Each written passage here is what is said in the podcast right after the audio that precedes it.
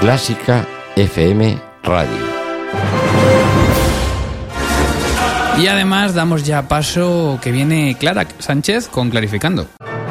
MUBAC, la plataforma de organización de audiciones del siglo XXI, patrocina Clarificando.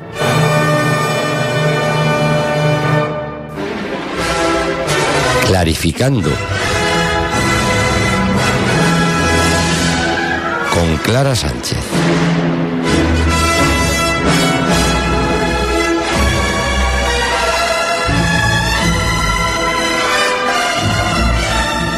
Clarificando con Clara Sánchez que hoy trae un invitado y además de ser un invitado muy especial, creo que está con él en algún restaurante por ahí de Madrid. Hola Clara.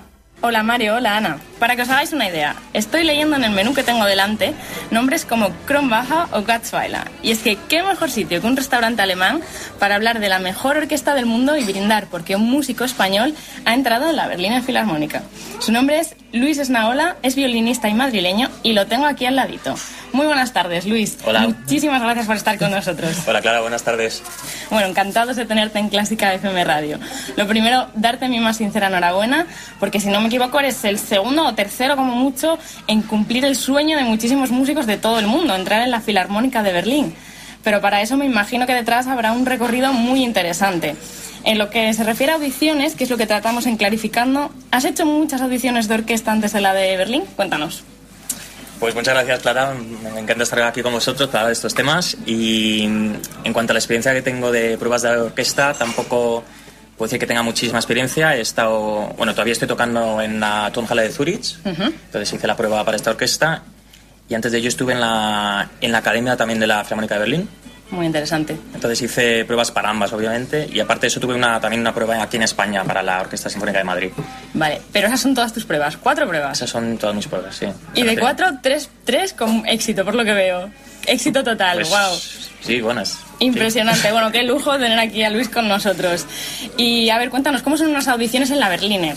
La mítica Berliner. En Berlín, pues eh, tuve, bueno, tuve la ventaja de que al haber estado en la academia ya sabía un poco cómo era el proceso y también para prepararme, aparte de pues preparándome como hacía falta, bueno, como creía que hacía falta, también mentalmente, ¿no? Porque sabes que son dos días de pruebas y también sabes que el primer día te escucha lo que es la sección de tu grupo, en mi caso el grupo de violín, ¿Sí?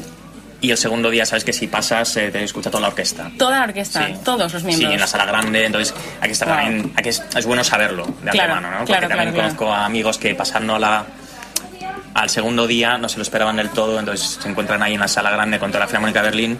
Y es una situación eso- tensa, ¿no? Me imagino. Claro, o sea, es bueno prepararse de antemano, ¿no? Saber que, que eso es lo que te va a esperar. Vale. Y sí, ¿Cuántos candidatos erais en las audiciones? el primer día éramos 75, creo. Wow. Ya con una preselección me imagino muy fuerte, claro. Sí, sí, sí, con preselección. Preselección y, y, y luego la final, ¿cuántos El pasasteis? segundo día éramos 15 y en la segunda ronda, por así decirlo, del segundo día, que sería la final final, éramos cuatro. Vale, y bueno, me imagino que la organización, todo impecable, ¿no? ¿Qué nos puedes contar de las audiciones? Eh, la organización impecable, sí, o sea, estaba muy bien organizado, pero bueno, no dejaba de ser estresante por el hecho de que éramos muchos y, y te encontrabas en una sala con mucha gente ahí y bueno, hay que saber también, Claro, hay que tener también muy claro que bueno, que hay que gestionarlo y, Sí. y que siendo tantos es verdad que es difícil. sí, o sea, que no es que tengas ahí un espacio zen ahí con relajación absoluta Claro. para pensar en, en cosas bonitas, o sea, tienes ya. que saber tú también decir, bueno, a ver, este es el tiempo que tengo, esto, esto es lo que tengo que hacer. eh, Sí. Vale, y me interesa mucho también que has dicho que has sido miembro de la Karajan, la Academia de la Filarmónica de Berlín. ¿Consideras que este tipo de academias son fundamentales para, la, para el desarrollo de la carrera de un músico de orquesta y además para alguien que quiere luego hacer audiciones en orquestas profesionales? Sí, en mi caso yo creo que lo ha sido, porque eh, antes de estar en esta academia, la verdad es que no tenía ninguna orquesta, o sea, ninguna experiencia de orquesta. Y para mí ha sido fundamental en poco tiempo absorber mucho, estando ahí. Además, eh, lo que te obliga es estar a un buen nivel Durante todo ese tiempo. durante todo ese tiempo y te obliga a aprender rápido. Y eso me ayudó mucho luego para la plaza en la que tengo ahora, porque Claro. empezando, empezando ahí sin experiencia previa, pues, bueno, pues me, me- me fue casi fundamental, diría yo. Claro, y además Sí. tocas con ellos, con lo cual sabes el nivel al que estás a Mm. orquesta y conoces muchas cosas de- Sí, es. del grupo, ¿no? Sí, justo. Vale, Sí. y bueno, ¿crees que deberían existir entonces en España más, más academias tipo esta? ¿Crees Yo creo que es- sería fantástico para que haya una especie de transición entre los estudios y la vida real. Claro, es un poco la cantera, ¿no? Precisamente estos días leía una entrevista con Emanuel Paúl, un Ah, de tus compañeros, Sí.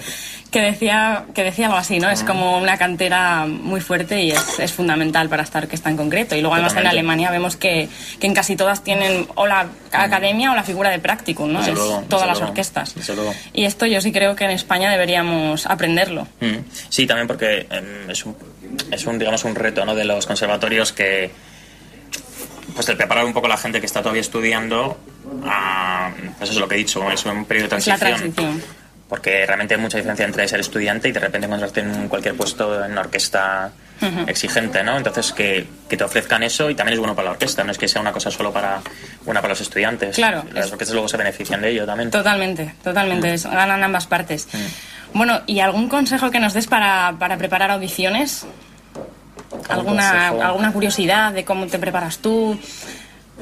Graba- Sí. ¿Te grabas? Mm, Sí. ¿Haces audiciones eh, de simulacro para gente? o Sí, em, pues a ver, un- si tuviera que decir un par de cosas, diría desde luego que intentar tener muy claro, o sea, bueno, supongo que tener en mente un poco el resultado musical que se quiere tener, de, de igual lo que toques, que es lo que se quiere, o sea, en, en la cabeza. ¿no? Escucharlo en la cabeza antes, Eso, ¿no? Cómo quieres tocar tu concierto, cómo quieres tocar los pasajes, cómo es el ideal, es, ¿no? Tener como un pasaje ideal, un... Y eso es muy frustrante porque, porque eh, bueno, lo sabemos todos los músicos, eh, nunca vas a estar realmente contento, ¿no? Pero bueno, eso es bueno, en cierto modo, porque eso es lo que luego te hace mejorar.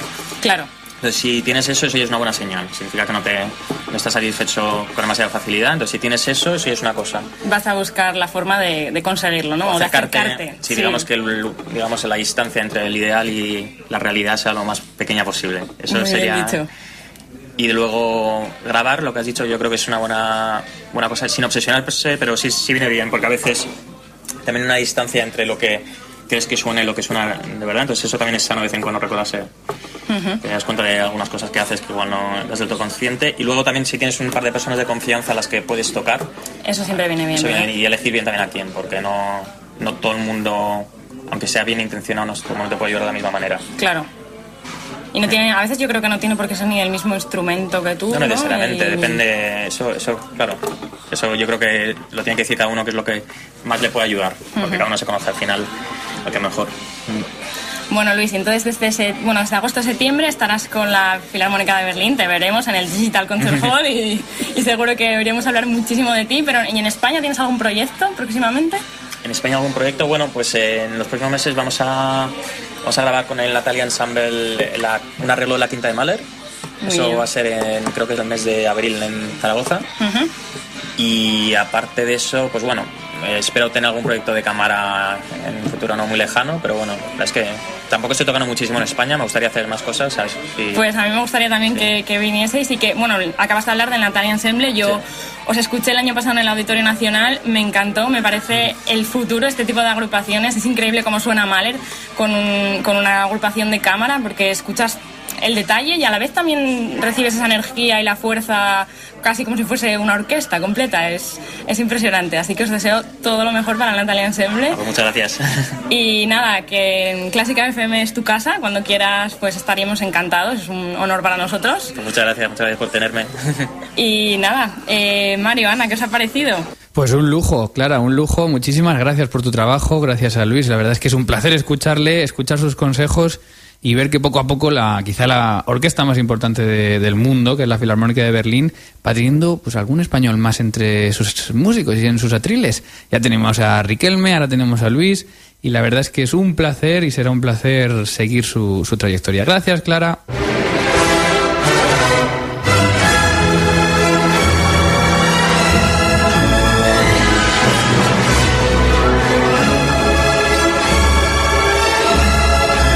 Clarificando que se va 13 minutos para las 7 de la tarde y seguimos. El ático de Clásica FM. Con Mario Mora y Ana Laura Iglesias.